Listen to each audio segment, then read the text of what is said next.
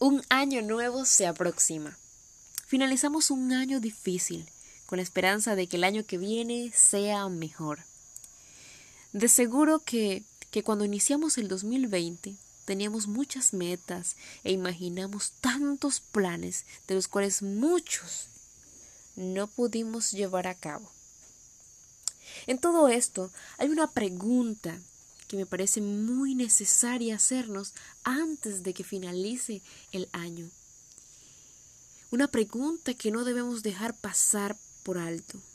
Preguntémonos, ¿qué me enseñó este 2020? Creo que una de, de estas lecciones de este año a mi vida que me ha marcado es que podemos hacer muchos planes, pero la última palabra la tiene el Señor. Para esto encontramos un versículo en Santiago 4, donde se nos exhorta a no gloriarnos del día de mañana.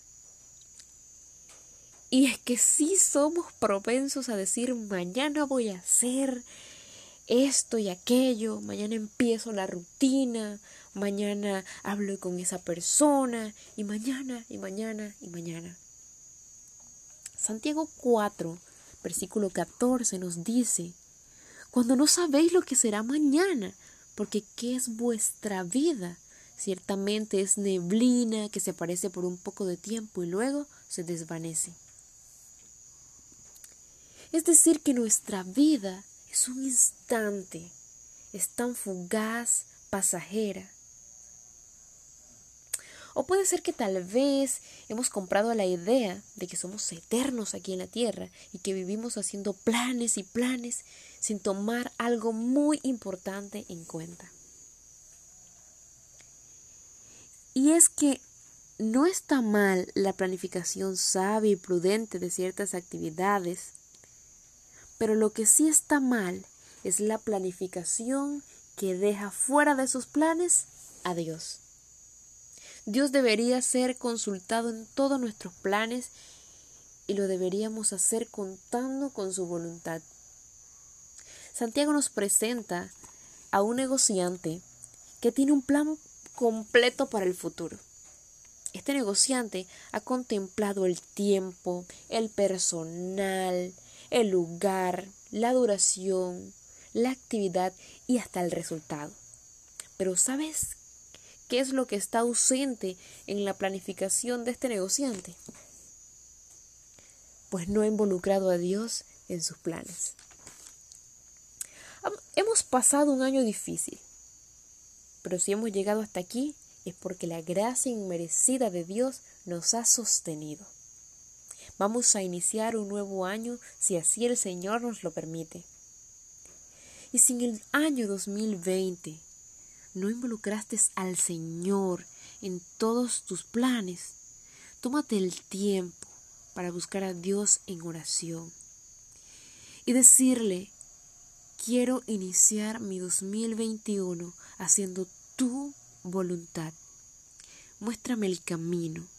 Enséñame a vivir bajo tus estatutos. Guíame a ser mejor. Toma mi mano y fortaléceme para que en el transcurso del camino yo no la suelte.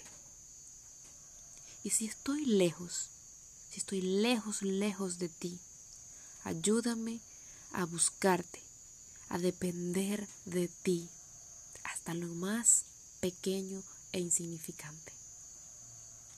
Y si llevo días, meses, años sin tomar tu palabra en serio, sin doblar mis rodillas ante tu presencia, sin alabar tu nombre, perdóname y guíame. Y si no te conozco realmente, ayúdame a buscarte con todo mi corazón.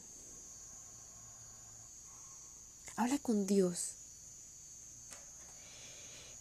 El comienzo de un nuevo año es como comenzar a escribir en un libro en blanco. Procuremos que cada página que escribamos sea conforme la voluntad de Dios. Porque si hay algo triste en la vida es vivir fuera de su voluntad. Así que cada plan que tengamos para este nuevo año, asegúrate que lleve impreso el sello de la voluntad de Dios. Viene un año nuevo, nuevos planes, pero que esos planes estén dirigidos por el Señor. Quiero, quiero terminar regalándote un versículo que dice, enséñanos de tal modo a contar nuestros días que traigamos al corazón sabiduría. Salmos 90, 12. Que el Señor en este nuevo año nos dirija, nos guíe y nos ayude a permanecer en Él. Y si no le conoces, si no has tomado una decisión por Cristo, pues ¿qué esperas? Entrega tu vida a Jesús, puesto que, ¿y si mañana? Si mañana no llega. Entonces aprovecha hoy para tomar esa decisión tan importante como entregar nuestras vidas a nuestro Creador. Que el Señor te bendiga, te colme de muchas bendiciones y que tengas un feliz año.